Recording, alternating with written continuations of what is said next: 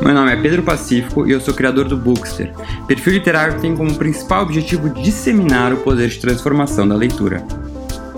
Neste podcast, eu recebo convidados plurais e com diferentes formações para compartilhar com a gente não só um pouco da sua relação com a leitura, mas também as suas próprias histórias. Histórias essas que muitas vezes deram livros ou poderiam dar. Fala galera, tudo bom? Bem-vindos a mais um episódio aqui do podcast Daria um Livro. Hoje com uma convidada vinda de São Paulo, advogada formada na PUC de São Paulo também, professora universitária e escritora. Ela é colunista do Estadão, ah, tem várias pós-graduações aí pelo mundo em direito, dá aula. Ah, então, assim como eu, também tem essa vida de advogada e vida de escritora. Ah, e a gente vai saber um pouquinho mais. A convidada é a Ruth Manus, já escreveu vários livros, a gente vai conversar um pouquinho sobre eles aqui. Tem lançamento, ah, né? Tá morando em Lisboa, então vamos saber um pouquinho também como é que é, tá sendo a quarentena aí do outro lado do mundo. Então, Ruth, bem-vinda aqui ao podcast, fico muito feliz de você estar aqui com a gente. Queria começar, como eu começo com todo mundo aqui, que é perguntando assim, como é que é a sua vida de a leitora, né? Começou desde cedo, você ainda gosta de ler muito hoje, lê de tudo ou lê mais livros jurídicos? Como é que é a sua relação com os livros, você aí no papel de leitora? Oi, Pedro. Primeiro dizer que estou super feliz de estar aqui. É, acho que depois de muito tempo esse nosso encontro que estava, né, numa incubadora aí, agora saiu. Então cumprimentar também todo mundo que está ouvindo a gente. É, boa pergunta. Você começa falando do, de um assunto que eu sempre adoro falar, né? Acho que você também e provavelmente os ouvintes também quer falar sobre o que a gente leu, o que a gente gosta. É, eu já começo adiantando que eu estou fugindo de literatura literatura jurídica como o diabo foge da cruz, porque Igual eu, então. não está sendo fácil. É, é, é, isso, né? Eu acho que eu entreguei meu doutorado há quatro meses, né? Então acho que foram muitos anos aí, né? Cinco anos de doutorado, muito imersa nas literaturas, que não foi só jurídica, meu, meu doutorado é em direito internacional, então muita coisa de economia, muita coisa de história, que eu acho que foi o respiro que eu tive, né? De não ficar só no jurídico mesmo. Mas agora, né, como diz uma amiga minha, ela falou assim: no dia que eu depositei o, o, o mestrado, ela falou que se prometeu que ia ficar três meses só lendo o gibi da turma da Mônica. Então, acho que eu estou um pouco nesse estilo. Em relação à minha, à minha vida de leitora, eu começo dizendo que eu sou uma pessoa que lê devagar. Uhum. É, morro de inveja de gente que lê rápido. Eu tenho uma amiga, Marina, que eu sempre falo isso, eu fico irritadíssima com ela. Aliás, ela é sua sua seguidora, adora suas coisas, eu falo, Marina, eu acho que você nem. Ela falou isso para ela e para o meu pai. Eu acho que vocês nem entendem o que tem no livro. Não é possível alguém ler tão rápido e dar certo. Mas eu leio devagar. É... E não, não era assim, não tem um histórico de uma criança que devorava livros, não era isso. Eu lembro de um momento muito de mudança na minha vida, quando eu estava, sei lá o que, que era, sétima, oitava série, eu tive que ler Capitães da Areia. E, e eu lembro de um domingo em que eu falei, putz, eu tenho que ler esse negócio para amanhã. E aí eu acho que naquele dia despertou uma outra coisa, de do tipo, não é que eu tenho que fazer isso, é que delícia fazer isso. Uhum, uhum. Então, aí, também, é para mim, é, é. Uma, é, é, um divisor de águas, assim, um dos que despertou também o gosto pela leitura. E eu acho que isso é muito incrível, né, Pedro, da gente perceber a importância da, da escola e, e, da literatura e das aulas de português, das obras do vestibular e, e, de como tudo isso pode representar assim um marco, né? Acho que ainda falta muitas vezes a escola, os professores provocarem o, o, gosto pela leitura de uma forma um pouco mais lúdica e menos do tipo você vai ter que fazer uma prova que tem que responder um monte de coisa sobre isso, uhum. é, mas que eu fico fico muito feliz de ter tido esse momento, né? E aí acho que comecei a ver a leitora e e como eu sempre digo, a educação empurra, mas o exemplo arrasta. Meus pais são grandes leitores, né? Eu, me, eu cresci com uma referência de pai e mãe sempre com um livro na mesa de cabeceira. E eu acho que isso é muito importante. Eu tento incutir também muito disso na Francisca, que é minha ex-enteada, né? Mas que para mim é criei desde os quatro anos de idade, então é, é como uma filha mesmo. É, e tento, né? Sempre que ela tenha esse exemplo, é, pela, né, em, em relação a mim, de, de que ler é gostoso, de que ler é prazeroso, de que ler é uma coisa legal, né? Não tem nada de chato. E, e acho que é essa a minha, minha trajetória de leitora. E hoje em dia você está, então, na literatura, assim, não jurídica, né? É, você tem, como é que você organiza as suas leituras, assim, você falou que lê devagar, e assim, pra, na minha opinião, ah, não tem problema algum, né? Eu acho que cada um no seu ritmo é gostoso. É, quem lê devagar deve curtir mais, assim, né? com mais calma os livros. Ah, eu acho que as, as pessoas normalmente se culpam mesmo, assim, às vezes, não preciso ler porque não sei quem está lendo, não sei quantos livros. A gente já tem tanta ansiedade na nossa vida, né? Que, que a gente não precisa ter mais essa dos livros. Vamos deixar os livros só como coisa boa.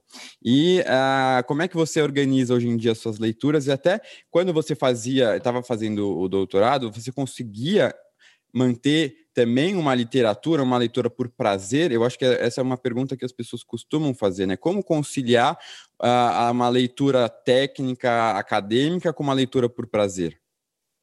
Isso é muito legal, né? Eu acho que, primeiro, eu sempre digo, né? Ler devagar não quer dizer ler pouco.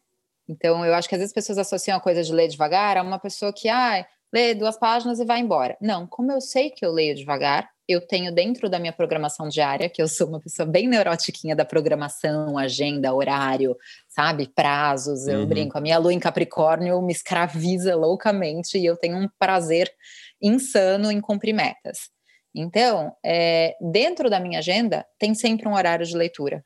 E por saber que eu sou uma pessoa que não lê rápido, esse horário de leitura tem que ser um pouquinho mais estendido. Uhum. Porque eu, eu não assumo a ideia de ler menos que os outros. Sabendo que eu leio mais devagar, eu dedico mais tempo a isso. Entendi. Acima de tudo, porque, como escritora, ler, para mim, faz parte da minha formação profissional. Né? E eu acho que nerds como nós, eu, já, eu presumo que você seja um nerd, acho que não é muito difícil, mas tipo, né, galera do direito, gosta de livro e tal, é, é a gente tem a ideia de que a gente está sempre em formação, eu acho que esse é um capítulo até engraçado de falar da minha história, que quando a, a Bem Virá, né, que é do selo Saraiva, me contatou para escrever o meu primeiro livro, eu fiquei em pânico, porque eu falei, eu não sei escrever livro. Uhum. Eu não tenho um diploma para escrever livro. A minha vida é sempre baseada em no que, que eu, nas coisas que eu tenho diploma, eu posso fazer. As que eu não uhum. tenho, eu não posso fazer. Eu falei, como é que escreve um livro? Então, é, eu acho que a minha formação enquanto escritora está super baseada na leitura e não só na escrita. Né? Eu só melhoro enquanto eu leio grandes obras que me inspiram, que me ensinam. E eu falo, caramba, que estrutura interessante, caramba, que jeito interessante de contar uma história. E aprendendo, né? E, e, tem um lance de humildade. Eu escrevo, mas eu acho que até eu me tornar efetivamente uma escritora, com, com o peso que a palavra merece, ainda tem mu muita água para rolar. Então, eu me organizo e eu tenho na minha agenda horários definidos de leitura. Eu uso até o, né? Eu acho que até você também é, falou sobre isso nas suas redes, sobre o Cabeceira, né? Que é um, um aplicativo. Ah, sim, de... as pessoas recomendam. Uhum. É, e, organização das pra... leituras, né? Eu uso pra caramba, eu gosto, para mim funciona. Eu e, e, eu vou me organizando. E aí eu faço uma mistura louca. Se eu te falar o que eu tô lendo agora, tudo ao mesmo tempo, você vai falar, mano, o que, que essa pessoa você tem? Você é daquelas que lê mais de um livro ao mesmo tempo. Super, só que de estilos diferentes. Eu nunca, acho que é raro eu estar tá lendo dois uh, romances do mesmo tipo ao mesmo tempo. Agora, de fato, estou lendo dois romances, mas não tem nada a ver uma coisa com a outra. Uhum, uhum. Eu estou lendo um thriller, que eu sempre gosto de algum thriller, eu tenho um certo fetiche com thriller, então estou lendo Corpos Ocultos, da Caroline, como é que é o sobrenome dela? Tá aqui, deixa eu ver. Capnis, Caroline Capnis, que escreveu algumas coisas que viraram série da Netflix e tal. Não estou apaixonada ainda uhum. por esse uhum. livro, e outro detalhe, eu sou uma pessoa que não, Abandona. não para livros no meio. Hum. Tenho muita dificuldade nisso, eu continuo. É, tem que ser muito difícil ou muito ruim para eu parar. E, e, ontem eu comecei a, a ler Zadig, do Voltaire. Hum. E tô curiosíssima, tô, tô adorando. Peguei aqui e falei, bom, é muito diferente, né? São dois romances, são, mas um thriller se passando em Los Angeles hoje e outra coisa. Acho eu que acho que a melhor coisa, né, para quem quer ler mais de um livro, ler livros muito diferentes ao mesmo tempo, porque senão você confunde as histórias, né? Então, realmente, você conseguiu pegar dois opostos, assim, né? Isso é Calma, é muito bom. Eu tô, eu tô ao mesmo tempo lendo, e eu sempre tô com um livro de poesia em curso, porque eu acho que é outro lugar também, é outro momento, hum, é outra sim. dinâmica de leitura, e eu tô com a esse nome de novo, hein? Slava Zimborska, polonesa, difícil falar, né? Tô lendo, tô lendo um dela também. Então, Qual que você tá lendo dela? Eu tô lendo Um Amor Feliz. Eu já tinha lido aquele que acho que é poesia completa, não é poesia completa, como é que chama? O primeiro, que é a capa mais marronzinha, que ela tá com cigarro. Mas eu sou muito fã dela. Eu sou muito Então, me falam muito bem dela, até com uma sugestão assim, para quem não está acostumado a ler tanta poesia, para usar ela assim como uma porta de entrada às vezes, porque é uma poesia mais acessível, né? É, é... Eu, eu, eu acho que uma ótima porta de entrada é a Rupi, a Rupi Kaur. Uhum. Eu acho que, uhum. para quem não está habituado, né, ela é pequenininha, são coisas Sim. bem palatáveis, jovens e tal. Aí acho que isso aí já é um outro passo. Eu acabei de ler a poesia completa da Maya Angelou, que eu uhum. acho que hum. também é acessível. Então, acho que são passos, né? Uhum, uhum. Eu preciso começar. Eu tenho muita vontade de, de, começar a incluir sempre um livro de poesia também, porque senão acaba deixando de lado, eu acho. Ainda mais eu que não tenho o hábito de ler poesia, se eu não me esforçar nesse comecinho, é, eu li o, um, o, livro das semelhanças, é, esse, da Ana Martins Marques, esse ano, que eu adorei. Sim, uma ótima recomendação ao pessoal que está escutando é, para começar. Uma autora mineira, assim, muito, muito bom. E, é, mas aí acabo deixando, que aí vem as outras leituras todas que eu mais gosto, costumo gostar, né, romance mesmo, e acabam atropelando. Então, vou acho que começar a adotar essa sua dica de tentar sempre estar com alguma poesia para os momentos que. Porque são a poesia mais... a gente consegue, sabe, ler, ah, sei lá, tenho cinco minutos, vou fazer um xixi, é e isso, ler é uma. Isso. É e, isso, é sabe, é, é, é, uma dinâmica que os outros livros não permitem, que eu acho que é legal a gente ter, né, essas opções para outros Super, momentos. muito, muito legal. Então, acho que eu vou adotar também essa tática. E me conta uma coisa, Ruth, você, além de escrever livros, você é colunista também. Ah... Eu, sou, eu fui colunista do Estadão, né, já saí, mas fui colunista do Estadão há cinco anos, hoje eu estou no Observador, que é um dos principais jornais, uhum. jornais de Portugal, e na Glamour. Já num formato e... novo agora para Glamour, mas sou. Muito legal. E como é que. Queria que você contasse um pouquinho assim para gente, nesse momento, que cada vez mais eu acho que temas sensíveis estão sendo tratados na internet, né? A gente tem que tomar super cuidado com o que fala uh, ah, para não ofender outra pessoa, e isso é super importante, né? A gente entender realmente que as coisas que a gente fala pode ofender o outro. Uh, mas há um, se você, por exemplo, assim, tem um certo receio né, às vezes de ser cancelada por algo que você fala? Como é que esse medo, né, de escrever alguma besteira, às vezes acaba te limitando no que você está escrevendo? Você sente isso? Olha, Pedro, eu acho que eu já tive, eu acho que eu, né, faz quantos anos que eu estreiei a minha coluna no Estadão? Sete. Eu acho que eu já passei por muitas fases. Já passei pela fase de errar mais, né? Continuo errando, mas de errar mais do que eu erro. É, já passei por uma fase de comprar todas as brigas, porque a, quando você é, é colunista, ainda mais quando você é colunista em jornal, as pessoas cobram de você posicionamentos a cada pequena coisa que acontece. Uhum. Eu li um uhum. texto da Jamila sobre isso, né? Que é, às vezes recai sobre o, o cronista, o colunista, é, como se o, o, peso do mundo tivesse nos nossos ombros. E, e realmente a gente tem que honrar um espaço que muitas pessoas gostariam de ter. Mas nem sempre a gente tem condições técnicas, psicológicas, temporais de falar sobre tudo. Então, acho que esse, para mim, foi um processo muito importante. Quer dizer, existem assuntos sobre os quais, né, como diria a Glória Pires, não sou capaz de opinar. É, é, e eu acho que quando a gente aceita isso, e a gente aceita que muita gente vai criticar a gente, meu Deus, aconteceu uma coisa e ela não falou. Como eu lido muito com as questões de gênero, a cada vez que acontece uma coisa que tem a ver com gênero, tem, eu recebo muita mensagem, Ruth, mas você não vai falar sobre aquilo? E já me aconteceu, por exemplo, quando é, quando teve aquela história lá do, do estupro culposo, né? Brasil hum, de dois, bem-vindo ao Brasil de 2020, 2021, pelo amor de Deus, que muita gente ficou, você tem que escrever sobre isso, você tem que escrever sobre isso vamos falar aqui entre amigos, eu estava no meio do meu divórcio. Eu não uhum. tinha condições psicológicas de me envolver numa polêmica. Eu precisava cuidar de mim naquela hora. E é muito engraçado como às vezes a visão das pessoas é de que o colunista, o escritor, ele vive para aquilo, ele não tem uma vida privada, ele não tem limitações, ele não tem medo de escrever. E tem. Uhum. Então, uhum. acho que hoje em dia eu tenho muito menos medo de ser cancelada, é, porque eu aceitei que tem assuntos sobre os quais eu não vou me manifestar. Né? E tem muitos assuntos e muitas brigas que eu vou comprar. E aí eu uhum. acho que uhum. esse é um outro assunto. Né? Eu, felizmente, não vivo para ter seguidores.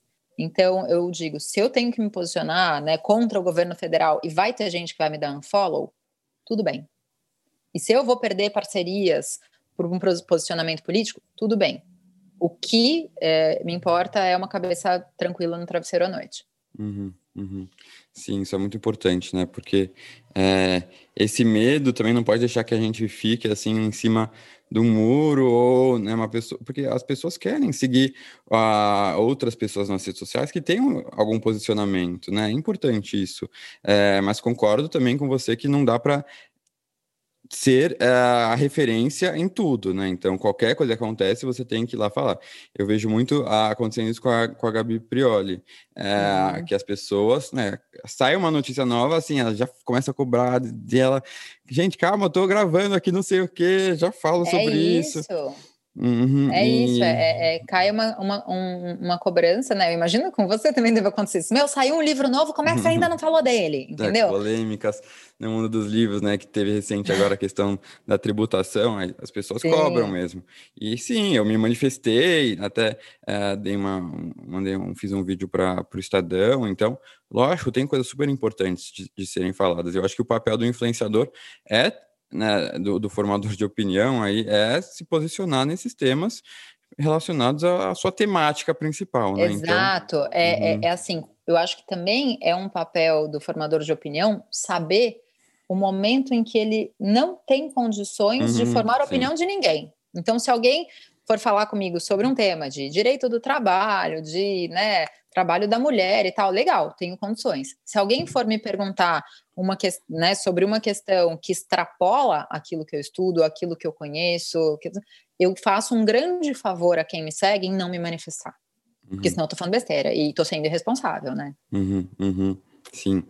Ah, e uma outra coisa que eu queria também falar, que eu acho que é cada vez mais um tema atual na cabeça dos jovens, ah, que é assim, é quando você escolhe uma faculdade, começa a cursar, tem uma expectativa, acho que da nossa geração, dos nossos pais, de você vai seguir uma carreira para sempre, se encaixar nessa, nesse rótulo aí da sua profissão, então vai ser advogado para sempre e, e, ponto.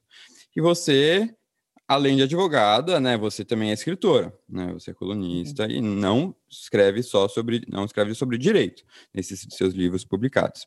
Como é que foi essa essa transição assim de ser, sair, de, deixar de ser só advogada, né? E pensar, pô, talvez eu possa ter duas profissões. E como é que você concilia isso no seu dia a dia? Isso é bem interessante, né? Porque hum, eu acho que a partir do momento quando você diz, ah, eu sou advogada e escritora, isso é uma coisa historicamente aceita, né? Se a gente for reparar, quantos dos escritores homens, né, do início do século passado, no início do século passado, né, que o início desse século é agora mesmo, é, eram, né, juristas e escritores. São, são duas áreas que sempre andaram de mãos dadas. Mas, é, hoje em dia, né, ser escritor tem muitas facetas. É, então, e, e, a coisa, acho que acima de tudo, de ter a rede social e de fazer as coisas mais divertidas e às vezes meio malucas e não sei o que, aí sim é que reside o problema. Eu tenho, às vezes, né, até pessoas da minha família. Os meus pais são tranquilérrimos, graças a Deus. Meus pais sempre apoiaram tudo, incentivaram tudo e não criticam, né? Quer dizer, criticam na medida de, ah, você não acha que não sei o quê, mas não a crítica negativa, né? A crítica construtiva. Mas de vez em quando, nossa, uma vez que alguém da minha família virou e falou assim: Mas como você é uma advogada e você posta um story meio bêbada? Eu falei, gente, todos os advogados que eu conheço bebem hum, começo de conversa. Bastante. Acho que é uma área especial que a galera chega, hum. deu seca, deu sete da noite, caiu a caneta, tá todo mundo que nem louco procurando uma taça, um copo. É, eu acho que o papel de humanizar, seja qual for a profissão, né? Eu, eu agora estou numa onda TikTok, né? Por causa da Francisca, da minha enteada, uhum. então eu fico desvendando as coisas do TikTok. Eu estou achando muito interessante, é um universo à parte. É, esse mosquitinho tava... ainda não me picou, vamos ver. É, olha, não, vou te, man vou te mandar por WhatsApp. Porque não sei, né? Daqui a pouco. Não, eu vou te mandar uns vídeos por WhatsApp que você fala assim, cara, é um universo à parte. Então tem um, um perfil de um motorista de ônibus uh, de ônibus intercidades em São Paulo, uhum. que ele está sempre no Tietê ou no terminal da Barra Funda, e ele dança. Então ele estaciona o ônibus em várias paradas, graal, não sei o quê, e faz coreografias na frente do ônibus. E eu falo, uhum. cara, que legal desmistificar isso, né? A gente nunca imagina o, o motorista do ônibus dançando. Assim uhum. Assim como talvez muita gente nunca imagine a advogada que faz doutorado, cara, falando um monte de besteira e se colocando em lugares vulneráveis, né? Eu sempre brinco com quanta besteira eu faço na cozinha. Então, uhum. vamos tirar essa roupagem de, de herói, de heroína, de mega profissional, porque todo mundo é humano na hora de uhum. pôr pijama, né? Opa, muito. Então, muito. eu acho que isso é uma coisa que eu já tive muita crise, e já tive muita crise do tipo, meu, é, quando eu percebia que uma pessoa, né, um advogado de uma empresa com quem eu estou trocando e-mail no escritório, de repente a pessoa né, deixa cair no meio da conversa do tipo, ah, e sei lá, parabéns para o seu pai, porque eu vi no meu Instagram que era aniversário uhum. do meu pai, eu postei, eu falei, meu Deus, essa pessoa me segue. Uhum. E a gente está aqui falando sobre um parecer importante num caso complexo. E eu falo, tudo bem, isso não compromete a minha vida profissional, né? O meu desempenho enquanto advogada. A gente vem de um meio super conservador, que é o direito, e a conclusão a qual eu chego, assim como um monte de gente me diz, mas meu Deus, você é advogada e tem tanta tatuagem exposta nos braços e tal eu falo, não sou eu que tenho que me curvar ao direito. Eu acho que é o direito que tem que começar a andar para frente. Total.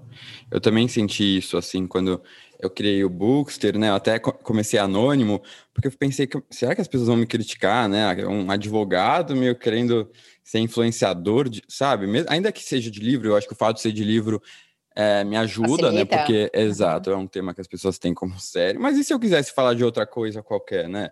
Não tem isso. É e eu, eu percebi que, apesar de eu ter esse medo, e no começo eu tentar separar muito o Pedro advogado do Pedro Bookster, que não tinha como, porque você é uma pessoa só, né? Então, isso, eu ia em reunião, que eu, a cliente me seguia e adorava. Eu já fui despachar com juízes que me seguiam e vinham falar no final do despacho, querer falar de livro comigo. Então, aí você começa a ver, pô, dá para conciliar, né? E é muito legal, as pessoas gostam. Isso tem, eu acho que você acaba até por se mostrar com uma vida meio dupla, né, com uma vida mais diferente, foge desse padrão, até a pessoa com quem você está lidando, eu acho que ela se sente mais é, com liberdade de, de, tirar essa roupagem tão formal. Né? Isso até acaba te uhum. aproximando uhum. com as pessoas. Isso é muito legal mesmo. Ah, eu acho, só, só complementando, desculpa, eu acho, né? Você tem, você tem a minha idade? Desculpa perguntar. Eu, eu tenho 32. 28 olha que jovem, uhum. mas enfim, né, a gente que está aí meio perto da casa dos 30, eu acho que a gente tem uma responsabilidade muito grande também com a galera que está na faculdade agora, tem 18, 20, que está ouvindo a gente, é, de tentar mostrar para eles que é, existem outros caminhos, né, e, e, que as coisas podem ser diferentes, e que eles não precisam achar que a vida deles está fadada, especialmente no direito ou em áreas mais né, conservadoras, sei lá, engenharia, medicina, é, que eles não precisam ser terninho preto e boring e só lendo coisas, só falando sobre julgados e tal. Cara, dá para ser um bom profissional e ter uma vida divertida, leve e a serviço dos nossos interesses, daquilo que realiza a gente. Uhum, uhum, total, total. E uh, eu acho que eu conheci até você faz era estagiário assim faz bastante tempo com algum texto seu que viralizou muito você, você, qual foi o primeiro assim que viralizou muito? Você lembra? Teve Olha, um que... o, prim, o, primeiro que viralizou muito foi meu segundo texto no Estadão, que foi eu, eu e os títulos compridos, né? Eu já hum. tenho uma fama, especialmente dentro da editora. ah, lá vem a Ruth e os títulos que a gente não consegue decorar, que é a incrível geração de mulheres que foi criada para ser tudo que um homem não quer. Mas depois teve um que era da geração que virou escrava da própria carreira, Acho ah, que sim. Eu... especialmente a galera, é, né? É, é, eu acho que foi esse que eu, que eu li. Que você fala, você fala realmente. Uh, é, você é corajosa, né? De, de tratar temas que as pessoas. espinhosos para as pessoas, que as pessoas não querem muito ver. Porque eu acho que quando a gente tá de frente com essas temáticas, incomoda, né? Faz a gente repensar, faz a gente refletir sobre será que a gente está no caminho certo, não, é, né, se identificar com um texto desse quer dizer o quê, né? Uh, e, eu e brinco, você, diga. Pedro, que quando eu escrevi esse, esse, esse texto, né, que para quem está ouvindo a gente não conhece o texto, era um texto que eu realmente questionava toda a forma como a gente estrutura as nossas vidas, carreira, dinheiro, meta, não sei o que, vai perdendo, né? Vai perdendo o aniversário do amigo, vai perdendo os primeiros passos do filho e vai perdendo saúde, né? Que é a história de muitos amigos nossos, de muitas pessoas que talvez estejam ouvindo a gente. E eu brinco que aquele texto ele viralizou e foi bem assustador. E eu falo, acho que os sócios dos grandes escritórios de advocacia e os partners das grandes empresas fizeram um boneco de voodoo meu, porque eu criei um cenário de desconforto e de todo mundo, meu Deus, o que, que eu estou fazendo é. da minha vida? E eu tive muita gente que me escreveu falando, eu pedi demissão depois do seu texto. Eu falo, ai, gente, Nossa, que responsabilidade. Que responsabilidade. Mas... É, mas você produz conteúdo, a pessoa tem que entender e conseguir absorver com responsabilidade, né? É, porque, por exemplo, quando eu também postei meu vídeo me assumindo gay, que é, que é recente, né, nesse ano, eu recebi muitas mensagens de pessoas assim, nossa, isso me deu coragem, vou falar para meus pais, não sei o que. Eu falo, gente, imagina, ai, se a pessoa vai depois tem problema com a família, mas é isso, né, mas, a pessoa... Sério, sabe o que eu acho? É isso, hum. é, é, é, que nem astrologia, né? Eu que sou muito do rolê da astrologia. A astrologia não vai definir o seu caminho, hum. vai te abrir algumas portas de compreensão para você exercitar seu livre-arbítrio. E eu acho que é a mesma coisa no nosso caso, né? A, a, a, o seu posicionamento, os meus textos, ou mesmo quando eu expusa né, as minhas vulnerabilidades na separação, no divórcio, o que a gente está fazendo é mostrar vulnerabilidade para as pessoas e elas entenderem que tudo isso é normal e elas exercitam o livre-arbítrio dela, do que elas querem fazer. Mas eu acho que é, é super importante isso, né? A gente vive num, num meio de redes sociais e de pessoas impecáveis, pessoas maravilhosas, vidas perfeitas. E se a gente não humanizar as coisas, a gente está fazendo um desserviço para quem segue a gente. Uhum, uhum. Porque as pessoas começam a ver personagens, né? É, isso é muito doido. Até teve um dia que eu comentei, é, que eu sempre falo de que eu sou muito, sofro de ansiedade e tal, e, e comentei que eu tomo remédio. Aí as pessoas vieram me agradecer, nossa, é muito importante você falar disso. Né? E algumas pessoas até, nossa, você é a última pessoa que eu achei, eu acho você tão pleno, não sei o quê. Mas isso é, é o personagem né, que a gente do que a gente escolhe postar. Né, tem todos os nossos é. problemas do dia a dia, né, o, o, o, corre mesmo, assim, o pessoal não, não, não acompanha tanto. E é, mas é importante lembrar de passar isso, deixar isso claro para as pessoas, porque as pessoas acabam esquecendo, né? E aí acaba, você acaba passando essa imagem de ah, uma pessoa plena e que as pessoas querem ser porque tem uma vida perfeita, mas quando, quando na verdade ninguém tem, né? Parece até clichê. E, e eu te devolvo até uma pergunta, porque eu imagino que talvez quando você tenha dito que, que tomou remédio, que toma remédio, também tenha tido o, o, o, outro lado, né? Que é o das pessoas que estão muito dispostas a criticar qualquer coisa uhum. que a uhum. gente faz. E que às vezes são seguidores e que gostam do nosso trabalho, mas que a velocidade com a qual a gente também recebe broncas e gente apontando o dedo é impressionante. Para te dar um exemplo, né, eu, passei a, a, acordar cedo e correr muitos dias e brinco, né, das coisas que, que eu como, coisas, né, tento fazer as receitas saudáveis e não sei o quê. E recebi uma paulada de Ruth, você está incentivando a ditadura da magreza e não sei o quê e tal. E, gente, eu à noite, todo dia, vinho, hambúrguer, não sei o quê, eu também posto isso, uhum. né, da busca de equilíbrio. E aí eu tive que me posicionar dizendo, olha, é, eu tenho problema de glicemia.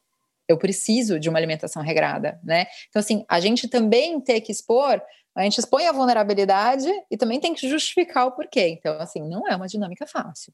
Uhum, uhum, não. É porque tem, vai vir de todos os lados, né? É. Tem que saber lidar com isso, porque uh, não, não ficar preocupado em querer tentar agradar todo mundo, né? Porque isso é impossível. Então, é, tem que seguir assim o que, que você acredita que no fim uh, acho que é o que funciona melhor, porque não tem uma resposta certa. E até uh, eu, eu, li um, um, artigo que você, uma coluna que você fez sobre a transformação do, do, da Covid, né? Que, ela nos oferece uma oportunidade de se questionar, né? Uh, como você acha que, e foi até no meio do ano passado, como é que você acha que o coronavírus, né, esse momento assim de isolamento que a gente está vivendo, impacta na vida das pessoas e até nesse ponto de questionamento do que estamos fazendo, assim, né? Estamos no caminho certo? Olha, eu é, até, né, eu Jamil Chad, jornalista maravilhoso, a gente lançou um livro em setembro do ano passado, que é o 10 Histórias para Tentar Entender um Mundo Caótico, que saiu aí nesse cenário de, de, pandemia, não é um livro sobre a pandemia, é um livro sobre discussões sobre assuntos importantes do mundo, dinheiro, trabalho, mulheres, é, igualdade, enfim, uma série de assuntos. É, e o, em todas as lives que a gente fez de lançamento desse livro, eu frisava uma coisa. É, esse não é um livro de respostas, mas é um livro de novas perguntas. Uhum. E eu acho que, para mim, se eu pudesse sintetizar todo esse processo da pandemia e tal, eu digo que eu não cheguei a respostas do tipo, ah, nossa, eu descobri que eu sou uma Ruth diferente, eu descobri uma Ruth não sei o que lá, né? Que acho que a gente ouve muito desse papinho da, da uhum. galera que fala, nossa, a pandemia me fez descobrir o meu talento para pão artesanal. Mano, eu não descobri talento nenhum. Entendeu? Eu falei, tô focada em não morrer há um ano e uhum. meio. Tô focada em deixar a casa em ordem, não falecer, e, e, e entendeu? É, é isso. É, mas eu mudei as perguntas eu mudei muitas das perguntas sobre mim mesma. Então, é, eu que fui, sempre fui né, uma pessoa que detestou ficar em casa. Meu Deus, quero ir pra rua, quero ver gente, não sei o quê. Eu falei, será que eu não gosto de ficar em casa? Então, assim, é outra pergunta. Tipo, eu tinha verdades absolutas e eu acho que o que a gente pode tirar de maior é, progresso pessoal dessa fase é desconstruir verdades absolutas a nosso respeito e a respeito do mundo também, sabe? Então, coisas que eu achava que eu sabia, é, e que talvez a gente não saiba também. Uhum, uhum. A gente se vê, acho que, numa posição de, de, de, entender que a gente não tem o controle de nada, né? É uhum. isso. Se a gente achava que tinha as respostas, esse momento fez a gente perceber que a gente não tem resposta de nada. Eu, eu, vou até abrir aqui, uma amiga me mandou, a Kátia me mandou um texto da Marta Medeiros, eu te mando depois, que ela falou uma frase genial. Ela falou: estamos encurralados em um presente perpétuo. Uhum, que eu acho genial. Demais. É isso. A gente não consegue projetar futuro. Uhum. Parece que todo dia a gente tem que ficar só no presente e amanhã vai ser presente também. E pensar em daqui a três meses talvez seja só o presente, porque a gente não consegue é, é fazer projeção. Muito é louco, verdade, né? É muito, muito bom. Louco. É, e pela primeira vez a gente está vivendo talvez mais o presente, né? De uma forma, é. acho que mais consciente. Mas a tendência é que a todo momento a gente tente planejar, né? A gente pensa, né? Mas não dá para planejar nada. Mas eu acho que o automático é pensar em planejar as coisas, né? É, eu acho, né? Você falou que, que tem um quadro de, de, ansiedade, e é verdade, eu acho que é uma, é uma tendência contemporânea, né? Uhum. A gente tem muita dificuldade de viver no presente. Aí, olha, aproveitando, já que eu mexi no celular, eu estava lendo a, a Rupi Kaur, é, agora também, há pouco tempo, e tem um, um texto dela, esse pequenininho, tá? Vou ler, Lógico. desculpa. Que ela fala assim: ou eu romantizo o passado, ou perco tempo me preocupando com o futuro. Não é à toa que eu não me sinto viva. Eu não estou vivendo no único momento que existe. Uhum, e o nome uhum. do poema é presente. Uhum. Então, acho uhum. que é também um aprendizado da gente fugir disso, né? Sim, muito. É. Muito importante. Ah, e Ruth, conta um pouquinho, assim, eu queria saber um pouco sobre indicações de livros que marcaram sua vida, né? Você falou do Capitães de Areia, que assim como eu, acho que foi o responsável por despertar né, o gosto na leitura e perceber que a leitura não precisa ser algo de obrigação, como muitas vezes a gente acaba enxergando na escola, mas pode ser algo de muito prazer, né? Aí de muita né, de compreensão do outro que, que assim, te marcou na, na adolescência, mais além de Capitães de Areia? É, né, quais são os seus livros, assim, uh, meio de cabeceira? E que autoras e autores te influenciam, assim, na sua escrita? Que legal, né? Eu tenho uma outra lembrança muito forte. Eu com 16, 15, 16 anos, tava, né, tenho uma tia no Rio, minha tia Ana, e eu ia para casa dela passar as férias e de vez em quando ela chegava para mim e falava: Olha, acho que você vai gostar disso aqui. Eu soltava uns livros na minha mão e eu falava: Bom, vamos lá. E um dos primeiros livros que ela me deu para ler foi Do Amor e Outros Demônios, do Garcia Nossa, Marques. Nossa, eu amo! Nossa Senhora! Nossa Senhora, assim, aquele livro. Aquele livro motivou muita coisa na minha vida, sabe? É, eu acho que não é dos livros mais conhecidos do Garcia Marques, uhum. né? A galera sempre fica aí mais no, nos classicões, O Amor nos Tempos do Cólera, O Cem Anos de Solidão, mesmo Memória das Minhas Cultas Triste, uhum. Viver para Contar e tal. E esse é um livro que, não sei, acho que esse livro me marcou ali num... Abriu uma paixão pela América Latina, que eu acho que é uma coisa que eu tenho até hoje, um encantamento pela América Latina. É... E abriu um encantamento também de fugir um pouco de tudo que é necessariamente terreno. Eu ouço, assim como eu ouço muita gente dizer, né, que tem dificuldade com poesia, Eu me ouço muita gente dizer, ah, tenho dificuldade com realismo fantástico, coisas que não são plausíveis. Né? E aí eu sempre me pergunto, será que não são? Uhum. Deixando essa pergunta no ar. Será que é, é tão fantástico assim? Não sei. Então, esse foi um livro que mudou muita coisa para mim. É, na sequência, só antes de você continuar, deixa eu só fazer um comentário, que eu gostei muito disso que você falou, né, das coisas terrenas, assim. Eu tinha muita dificuldade com realismo fantástico no começo. É, eu lembro de ler Murakami, aquele 1Q84, uma coisa assim, 1, uhum. 1Q84, que é uma trilogia. E tem umas coisas fantásticas, assim, mágicas, que você não consegue é, explicar. E eu ficava assim, gente, ele precisa explicar o que é isso, o que é essa imagem que fica surgindo aí no ar, não sei o quê e não explicava, deixava umas coisas mais doidas ainda. Eu acho que esse livro também foi um que me virou um pouco a chavinha falar, não, tá tudo bem, vou curtir essa doideira aí que eu tô entrando. E desde então, o realismo mágico é uma, um gênero, assim, que eu sou apaixonado, porque essa mistura, né, quando o autor consegue fazer essa mistura ah, que, né, do que é verdade do que não é, e sem você precisar ficar preocupado, que eu acho que o ser humano tem a tendência de querer racionalizar ao máximo, né, quando você consegue se soltar e curtir essa, essa essa falta de, de, um, de uma linha, é, né, linha tão clara sobre o que é real e o que não é, é muito bom isso, né? Eu acho que você consegue. E, e sabe uma coisa, Pedro, que, que eu venho pensando muito? Tudo que a gente pauta como o padrão, o normal, o certo, é tá baseado no que é branco, europeu, né, uhum. basicamente ocidental uhum. e, e, e, cristão, de um modo geral. Uhum. Tudo que foge disso, a gente acha que precisa ser consertado. Uhum. Então, quando a gente vê é, o Murakami, quando a gente vê o Garcia Marques, quando a gente lê autores africanos, a gente fala: meu Deus, eles são um bando de malucos. Uhum. Né? Que, não sei se você leu A Confissão da Leoa, do Miyakoto, que é um uhum. livro que você fala assim, mas o que está acontecendo? É gente, é leão? O que, que é isso? É uhum. na floresta? É na vida real? O que, que, que é isso? Eu li o Pepe Tela, Aliás, como é que é o nome desse livro? O, tem um livro do Pepe Tela que. Mayombe? Ele, não, putz, eu preciso lembrar o nome, mas que ele tem figurinhas. Ele é uma grande fábula de, de, de, figurinhas. Tem os, os cambutinhas, que são uns mini bichos pequenininhos com formato humano. E aí você fala, gente, essa, essa gente tá toda maluca? Uhum, uhum. Por quê? Porque o nosso eixo central está completamente baseado nessa racionalidade é, né, que é europeia, que é branca, que é masculina, que é hétero, que é um monte de coisa, e parece que todo o resto é disfuncional. Quando, na verdade, se a gente parar para pensar, toda a nossa cultura, a gente que é brasileiro, e com mistura com africano e indígena, não sei o quê, a nossa essência está muito mais nisso do que nessa, né, nessa uhum. racionalidade que é, que é introjetada na gente. Total. Enfim, depois vou lembrar o nome do livro do Pepe Tela e. e eu nunca li nada dele. Ai, mas é, é, bem, é bem interessante. Vou, é, vou até pesquisar ler. aqui enquanto eu falo. E aí eu ia falar de outro de outro livro que eu acho que me formou muito.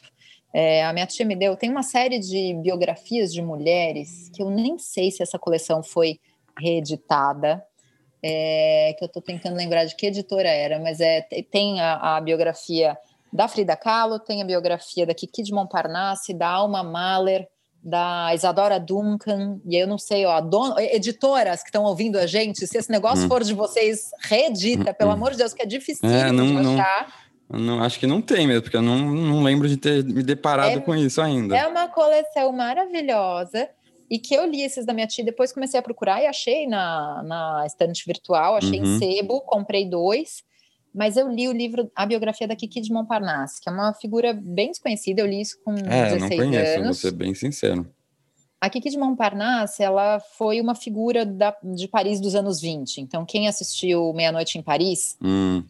eu me apaixonei por aquele cenário aos 16 anos, antes de uhum, ver qualquer coisa daquilo, pelo, simplesmente pela narrativa dali. Ela era uma mulher de origem pobre, parisiense, e que virou modelo de muitas das fotografias do Man Ray, então, é, vai contando os cafés de Montparnasse, né? E eu, quando vivi em Paris para estudar, vivia em Montparnasse, anos uhum. depois, acho que também teve uma influência uhum. disso. E acho que esse foi um outro livro que, que me influenciou, porque uma, uma coisa que eu sempre gosto de perguntar para as pessoas, e pergunto para você, olha, olha eu querendo virar a entrevista uhum. ao contrário, né?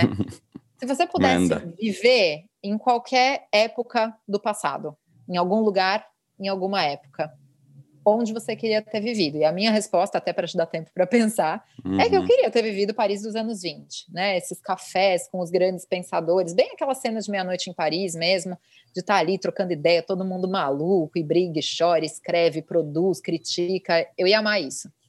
Uhum. E você, Pedro, me conta. É, tô pensando aqui. E assim, acho que é doido até falar isso, mas a gente vive né, e, e, quem estuda a humanidade também fala que a gente vive um momento, apesar do, do recente coronavírus, mas antes disso, de, de, muita paz perto de toda a história da humanidade, né? É, então, se eu começo a pensar um pouco em alguns momentos que eu acho talvez interessantes, de dar uma passeada, tá? Mas não de morar. Eu acho que de é. morar, eu, eu gosto de pensar que eu tô morando, uh, ainda mais depois que eu me aceitei, né, me assumi como gay, eu acho que é o melhor momento, né, até então, para ser gay, apesar de todos os problemas, está evoluindo, né? Então, Total. talvez morar, acho que isso numa grande cidade, uh, que vai me aceitar, que vai ter pessoas mais com cabeça aberta mais para frente, e num período com mais tranquilidade, talvez um pré-coronavírus, assim, né? Uh, apesar de todos os problemas, mas eu acho que é, é muito doido pensar isso, né? Que nossa época. É, Pedro? Eu sou Sagitário. Olha, que delícia, queria ser. Ah, Você adoro. sabe que eu, que eu, quando eu fiz essa pergunta para minha mãe, que é super racional, virginiana, falei, em que época você queria ter vivido? E ela fala, qualquer uma que já tem anestesia.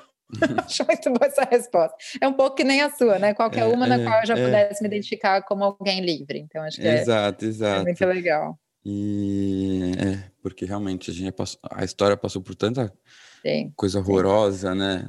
E que não dá nem vontade de pensar de viver em determinadas às vezes, às vezes não dá vontade de falar assim, quando, quando, em qualquer que época da história você queria? Você falar, ah, eu queria o Brasil de 2010, né? É, é, bem melhor. É, já era suficiente. Já era, gente, exatamente. Vamos voltar. Tinha Obama presidente do outro lado, ah, olha que delícia. Que delícia. É, é, é, Mas enfim, ó, achei lá, o livro do Pepe Tela. O mundo pós-pandemia, vamos ver como é que vai estar. Se as pessoas é. vão estar um pouco mais maduras e conscientes. Qual que é o nome do livro? A Montanha da Água Lilás. É isso. Hum, é vou anotar aqui, já deixa eu anotar. Se não tiver aí, eu levo de Lisboa para você, tá bom? Se quiser, eu levo. Ó, eu prefiro ir, ir, aí, passar e tomar um café com você, porque eu amo essa cidade. Gente Muito do céu. Muito bem-vindo. Eu, eu conheci faz dois anos, eu não conhecia. É, e amei, amei, amei, assim, sensacional. É, eu foi um país, um, uma cidade, e até Portugal, um país que eu quero voltar várias vezes. Você falou que morou em, em, em, Paris, né? Eu também morei e eu amei, amei, amei. Assim, Paris é a cidade do meu coração. É, né, talvez moraria numa Paris assim pós-pandemia, talvez seria o meu meu sonho de vida. E... Pronto, a gente faz essa conexão. Você vem para Lisboa me visitar, vou te visitar é, em Paris, pode é. ser? Ai, sim, que bom, é bom dar essas sonhadas assim, né?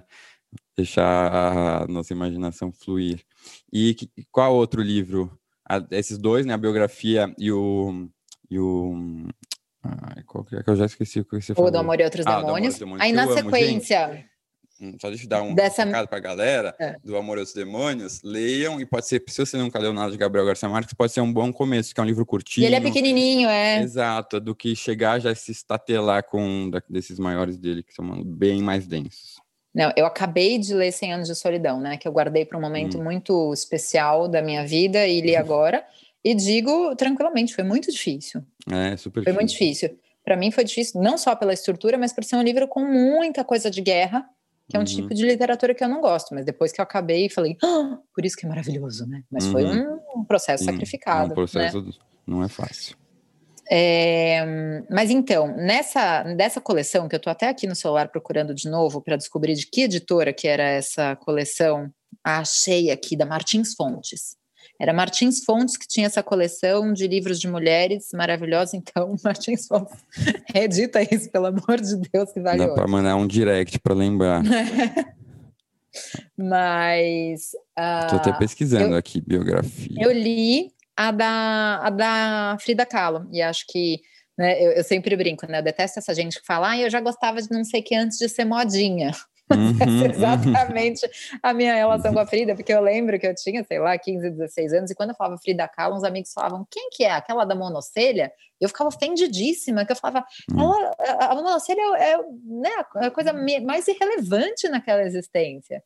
E acho que também abriu aí uma porta de paixão, não só pela figura da Frida, mas pela sensibilidade, pelo feminino, pela América Latina mais uma vez, por essa relação México, Estados Unidos, Europa, que ela simboliza muito, por relacionamento abusivo, como ela teve, né? Eu tô falando interesse Sim, pela total. questão que ela teve com o Diego Rivera. Então, acho que abriu muitas portas da minha vida também, ainda novinha. E aí, o que mais? Agora era para falar dos livros que me inspiram ou de livros é, que me inspiram. Só um, um, comentário de Frida. Eu li é. recente, não recente, faz um ano e meio, uma biografia dela que escrita pela Hayden, Hayden Herrera. É. Que é, eu não sei se é homem ou mulher, deixa eu ver. É, que é maravilhosa, assim, é, é um calhamaço, tá bem detalhado, mas eu amei, eu adorei. É uma Legal, leitura também é. que, por, é, é por não ser... Tão... Não ser... É, pode falar, fala, fala. Não, que é uma vida tão incrível e rica dela que gera, pode gerar 50 biografias diferentes. Uhum. Uhum, é isso mesmo. E o. E é uma... sofrido, né? Ela sofreu muito, assim. Então, é uma biografia pesada. E biografia nem é meu gênero favorito, é um gênero que eu não. Não é tanto dos meus favoritos, então tive mais dificuldade. Mas agora nos conte autoras e autores que te influenciaram para gente anotar aqui também. Olha, então eu já começo contando uma, uma história que eu acho que é muito legal para quem é, é, na verdade, eu, eu, conto um trechinho dessa história no meu livro, onde ainda vamos rir de tudo isso, numa das divisórias de capítulo. É, eu fiz um curso de, de escrita criativa aqui em Lisboa, com um professor, um escritor, porque eu tenho uma paixão absoluta, que aliás, não sei se é fácil achar alguma coisa dele no Brasil, mas quem conseguir achar, José Couto Nogueira, é, ele, é, ele foi quem me ensinou que a gente pode ter amizades muito verdadeiras com alguém 40 anos mais velho, né? uhum, né? O Zé tem seus legal. 70 e tal, e eu liguei para ele ontem e falei, ó, vamos almoçar, e é um amigão, um amigão. E o, o Zé falou uma coisa que eu nunca esqueci nesse curso, porque eu, eu tinha uma necessidade profunda de ler os clássicos. Meu Deus, como que eu nunca li Crime e Castigo? Meu Deus, como que eu uhum. nunca li... Sabe assim, os grandes livros, né? É, as obras-primas. E ele falou uma vez, ele falou, ainda mais quando você é um cronista, ou né, quando você escreve coluna e tal, se você se dedicar a ler uh, só os clássicos, você está perdendo a literatura do seu tempo. Uhum. Quando você perde a literatura do seu tempo, você perde a identidade com os conflitos do seu tempo. Então, isso é mais um dos meus critérios de leitura, é ler, né? Como estou lendo Voltaire, uhum. estou lendo um thriller em Los Angeles contemporâneo é, misturar, porque a gente precisa aprender com as coisas do passado, as coisas antigas, os clássicos, os filósofos e tal, mas a gente não pode se afastar do que tem de Sim, contemporâneo. De então. Eu tento me aproximar muito de, de, autores que eu admiro e que fazem trabalhos na, um pouco na mesma linha que o meu, né? Acabei de, uma amiga veio aqui me devolver dois livros da Tati Bernardi, uhum, que, que, eu adoro, é, que é uma fantástica. amigona também, adoro a Tati. Acho que tem muita coisa a aprender, porque acho que a Tati tem uma acidez que eu adoro, que eu não uhum. tenho, e que às vezes eu é, tento buscar uma inspiração. Muito inteligente. É, tenho a mesma coisa com o Antônio Prata, né, com o Gregório do Vivier, que também é um amigão, e que eu leio e falo, caramba, né, de onde surgiu nessas cabeças? Uhum. É, e tenho uma paixão imensa pela Marta Batalha, que escreveu a Invisível Vida de Eurídice Guzmão e Nunca Houve um Castelo, que eu brinco, né? A vantagem de ser escritor é que a gente vai conhecendo os outros Sim. escritores e de repente eles se tornam amigos. Então, é. nossa, a Marta, quando viu que eu separei, me escreveu um e-mail lindo, me indicou uma, uma leitura, eu falo, caraca, que sonho, Isso né? É eu era doido. fã dela até ontem. Uhum. Então, a Marta, acho que, né, é, é, já uma vez, uns seguidores escrevem umas coisas para mim que é do tipo, Ruth, eu leria até sua lista do supermercado. Eu entendi isso com a Marta Batalha. Eu leria uhum. até a lista do supermercado da Marta Batalha, me convida que eu vou. E com a mesma sensação, eu estou agora com a Leila Slimani, né, que é uhum. uma escritora franco-marroquina, que escreveu Canção de Ninar, No Jardim do Ogro. E eu acabei, né, fiz a minha escala em Paris para vir aqui para Lisboa, fiquei 13 horas no aeroporto de Paris. E tinha o livro novo dela, que eu acho que ainda não está traduzido no Brasil, que acho que, se a gente for falar o título, acho que é O Perfume das Flores da Noite. Tô ousada, comprei em francês, uhum. vamos ver se a minha aliança francesa ainda está tão fresquinha assim. É, mas é outra escritora que eu falo, caramba. E, meu, não tem como fugir. Chimamanda, eu sou eu sou uma apaixonada, né? E acho que as pessoas às vezes ficam no circuito da Chimamanda, que é muito dos livros dela, os curtinhos, que são maravilhosos, então uhum. O Perigo de uma História Única, uhum. Sejamos Todos Feministas, Para Educar Crianças Feministas, que são maravilhosos e necessários. Mas, cara, Hibisco Roxo e No Teu é. Pescoço, para mim são dois livros assim Hibisco da roxo, vida. Hibisco Roxo é maravilhoso. No Teu Hibisco Pescoço. Roxo é de uma delicadeza, de uma delicadeza que para mim acho que entrou dos top 10 da vida.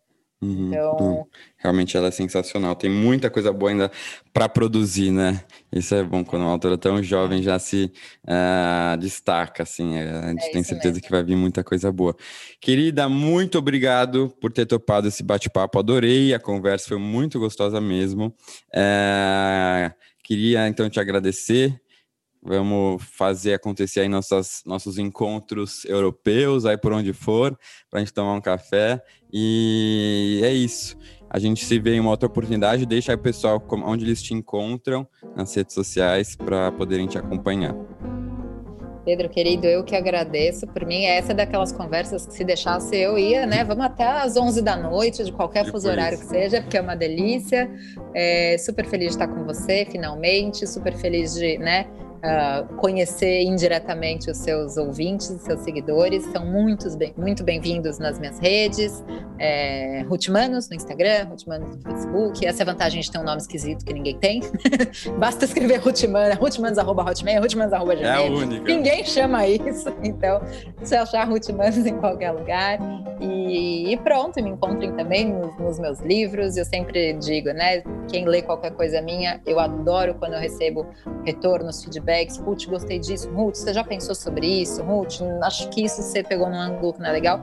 Gosto de, de crescer junto com os leitores e, e me sinto muito sortuda por ter esses canais. Isso. Bom, pessoal, nos vemos na semana que vem. Uh, não esqueçam aqui de seguir o Daria um Livro no Spotify para ficarem por dentro aí quando tiver episódio novo. E até a próxima semana. Beijos a todos.